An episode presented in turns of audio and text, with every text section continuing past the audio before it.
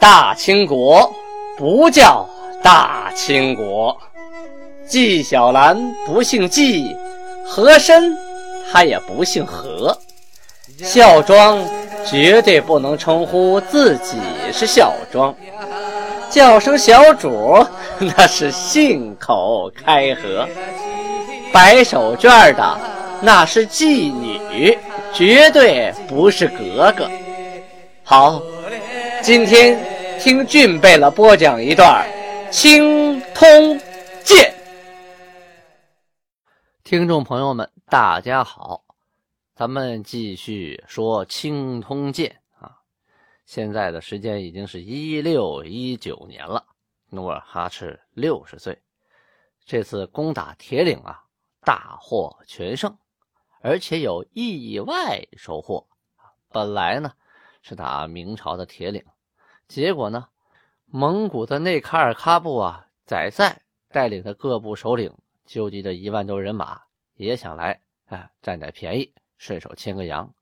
万万没成想呢，兵败被俘，成了金国的人质。努尔哈赤这一场战斗啊，不光灭了铁岭大获全胜，而且使。蒙古和金国的边界也得到了长久的安宁。当月，明朝的熊廷弼奉命出关啊，重整边防。这个熊廷弼还没有受命的时候啊，刚赶到京城的时候，开元就失守了啊。等他刚一出关啊，刚出山海关，又听说铁岭又失守了。这下子他可急喽，快马加鞭，命令加紧前进。这再不快点走，等我赶到了辽阳，沈阳再没了，那我就成光杆司令了啊！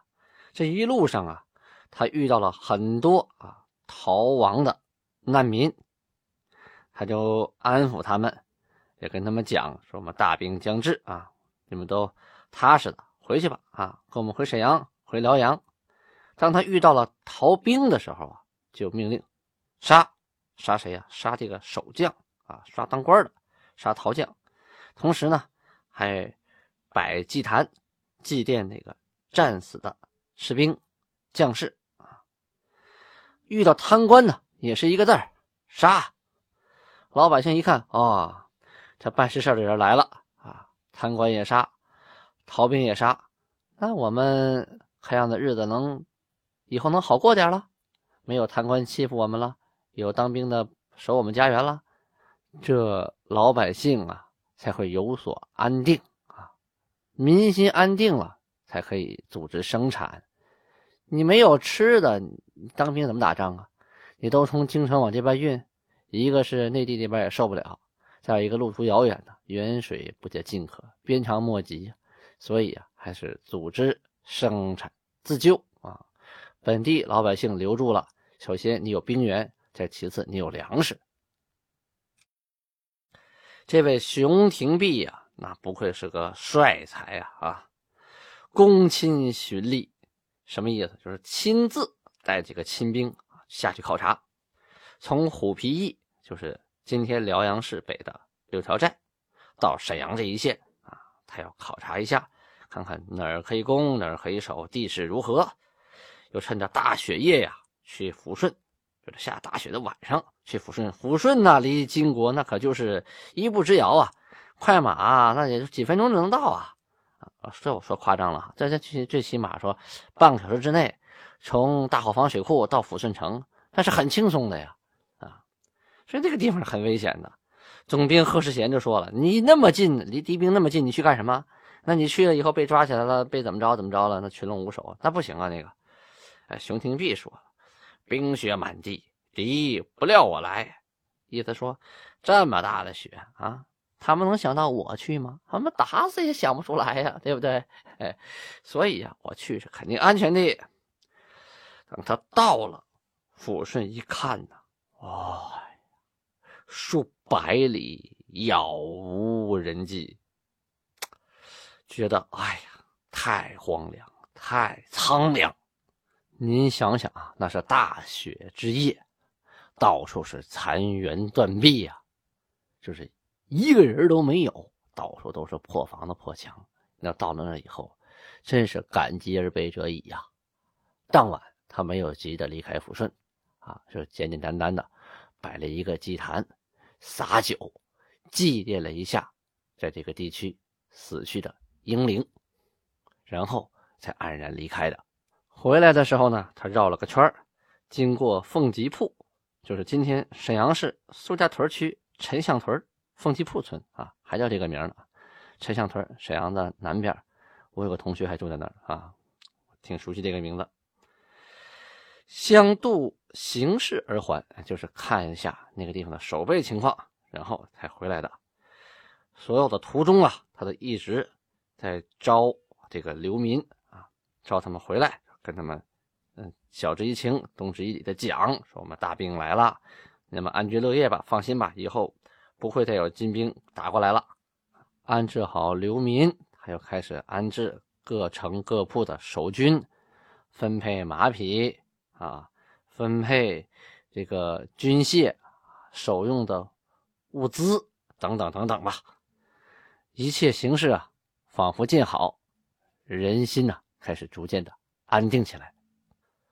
这边呢还有个小插曲啊，就是说内蒙古啊，宰赛不是被俘了吗？所以呀，这蒙古是不敢轻易的去骚扰金国的边境了。可是不出来抢东西，你说他们吃什么、用什么、喝什么呢？你他们生活在草原是吧？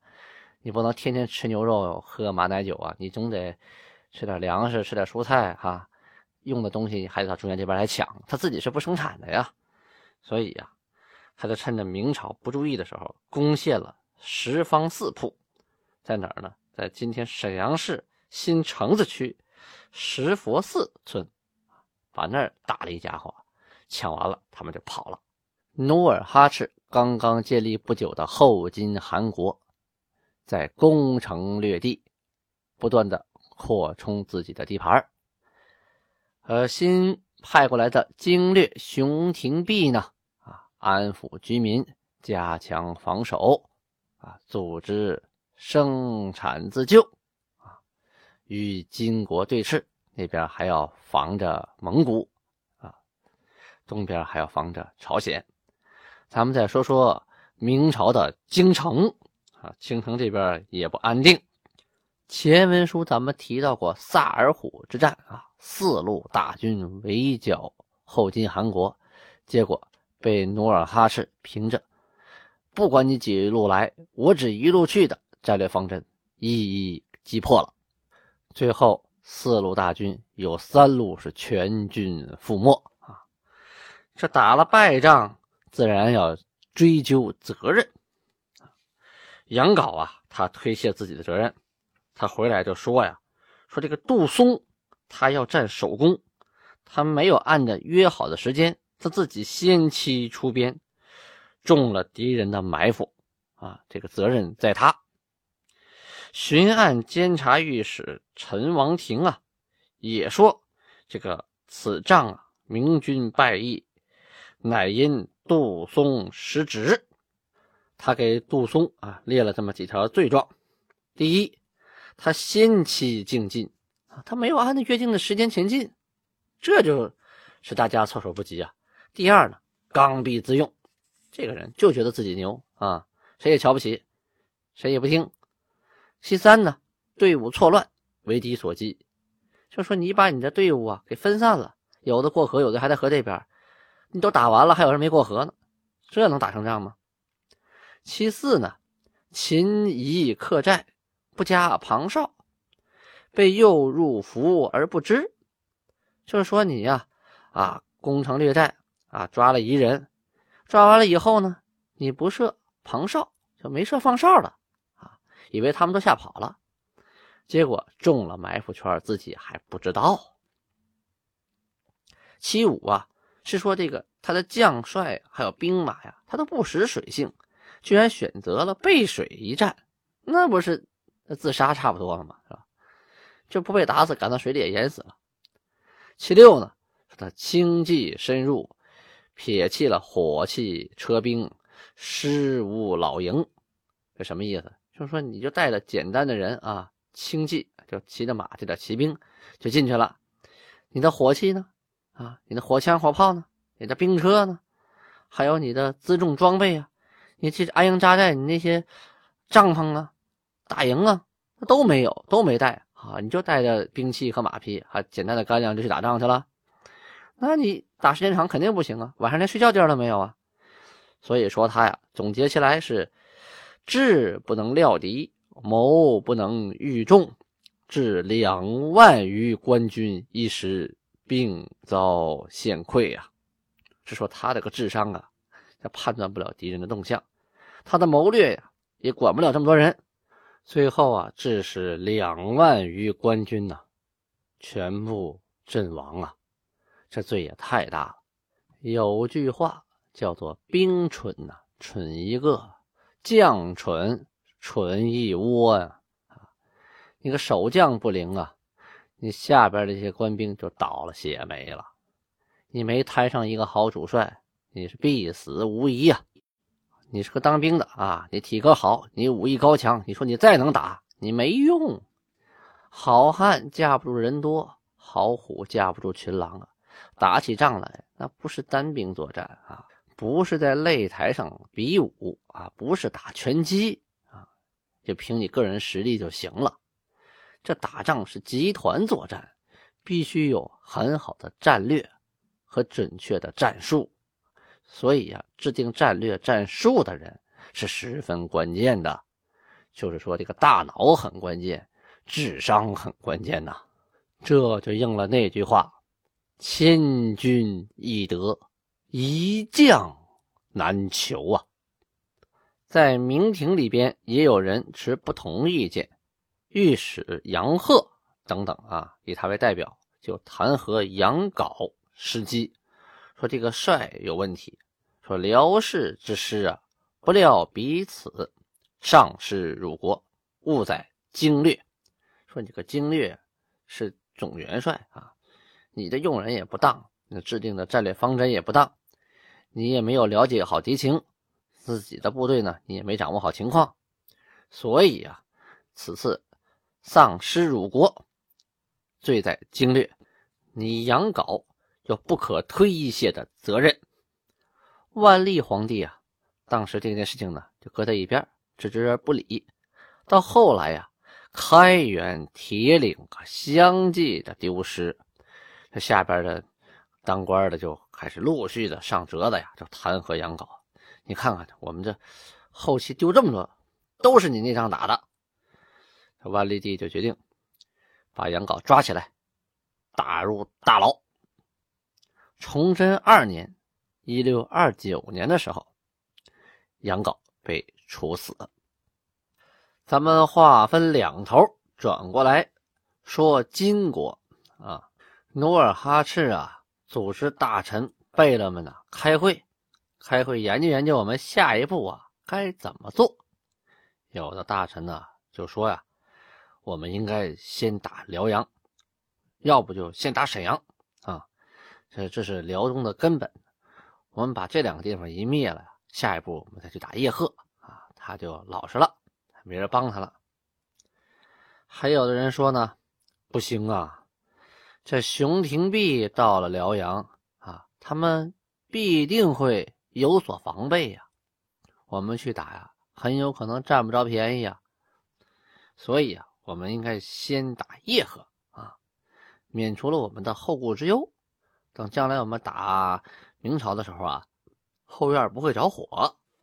当时呢，降将李永芳啊，就是原来抚顺城的城主啊，明朝。啊，负责守抚顺城第一个降金的名将李永芳就跪地下，请函来定夺，就说了：“你说打哪儿，我就打哪儿啊！你说怎么着就怎么着。”努尔哈赤呢，当时表达了自己的意见：“我意当先取北关，免我内顾，将来得用全力取攻辽沈。”他的意思就是说呀，我的意思呢，咱们先打叶赫啊，就是现在的四平，把那拿下，彻底免了我的后顾之忧。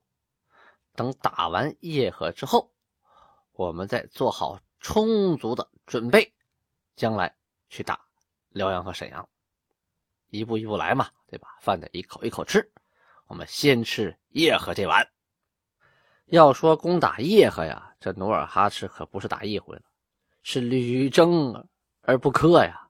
这个叶赫不好打啊，他首先是海西女真的最强的部落，一直被明朝称之为北关。这海西女真的哈达呀、辉发呀、乌拉呀，都被努尔哈赤灭了。为什么这个叶赫久攻不下呢？有原因呢。首先，你的国力强大啊，老牌的正规军。第二呢，他有明朝给做后盾，有明朝人支持他，动不动就派几个火枪部队来协助他防守，你不好打。最最关键的是啊，叶赫的这两座城啊。叶赫呀，这两座城现在还在。您要是有机会去四平，一定去看一眼啊。这历史上记载啊，这叶赫城在今天吉林省梨树县东南叶赫河畔，就是河边上，防守严密。它这个外城啊是用大石头砌的，特别的坚固。这个石城外边啊啊还有木城。个大木桩子围了一大圈木城，这个石城里边呢还有一个木城，这叫内城。啊，这个内城外城啊之间呢有大的壕沟，特别深呐，三道，还不说一道啊，三道大壕沟，人过不来，马也跳不过来。想过来不搭桥，这边不放吊桥，你根本别想进去。而且这个城呢，一面靠山，靠山这一面啊。把这个凿子凿的是利都厉害的，这什么也爬不上去，就把它山那个石头凿的是倍儿齐啊，跟刀削的似的，跟切的豆腐块似的。这个城呢，就有一部分建在了山上，中间呢还竖起了一个八角明楼啊，就是个瞭望塔呀。你登到这个城楼顶上啊，可以看到四周所有的情况，就可以便于统一指挥啊。而且这个地方呢，你箭射不到，炮也打不着。这个就是叶赫的老城，也叫做东城。在东城的西边啊，就建了一座大城。这个城大呀，叫西城啊。当时呢，叶赫贝勒锦台石就住在东城，不阳谷啊住西城，两个人互为犄角啊，互相照应着。这个城池之险固啊，十倍于开元铁岭。什么概念啊？这城修的呀，比铁岭开元那个城啊，要险要固，要超过十倍啊！当然，这没法去量倍数，就是这么一个比喻的词汇，就是说又高又结实又不好打呀。努尔哈赤命令贝勒皇太极率领建族啊，就是最能打的那支部队，去向西围布阳古城。自己亲率义军取锦台石之城，说这天清晨，大军就抵至城郊啊，兵丁盔甲明如冰雪，旌旗剑戟如林，大兵压境是漫山遍野呀，前后不绝如洪流，威势可畏呀。叶赫居民遥望啊，无不惶然啊！这个部队太多了，连绵不绝呀。这叶赫的守城的军民一看呐，哎呀，都肝颤呐。太阳升起之后，努尔哈赤大手一挥，命令攻城，部队。结成一个一个方队，向最外边啊这层木栅栏城发起了进攻。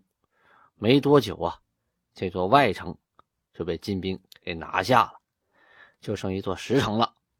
大家把这石城啊围个水泄不通啊！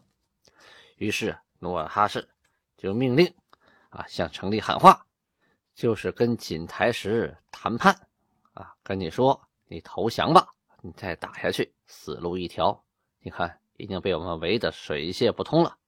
这个锦台石啊，挺有刚，没服，而且高声啊，站在高台上就大声的喊回话：“吾非汉人，吾乃巍然男子，吾亦有手，岂肯降弩？唯有死战而已。”什么意思呢？就说呀，我可不是汉人啊，我也是堂堂的一个老爷们儿，我有手啊，我能打，我凭什么服你呀？我就跟你死战到底了，能怎么着吧？哎，大概就这个意思。努尔哈赤一看招降不果，就只能下令攻城。可是这座叶赫老城属实的坚固啊，到底该如何攻之呢？想知道努尔哈赤到底用什么办法打下这座老城？请听下回分解。好，感谢倾听，感谢您的关注，感谢您在语音下边给我点赞留言。若是您觉得红俊还需要支持，就请给我点赞助，给我献礼物，给我加油，你好。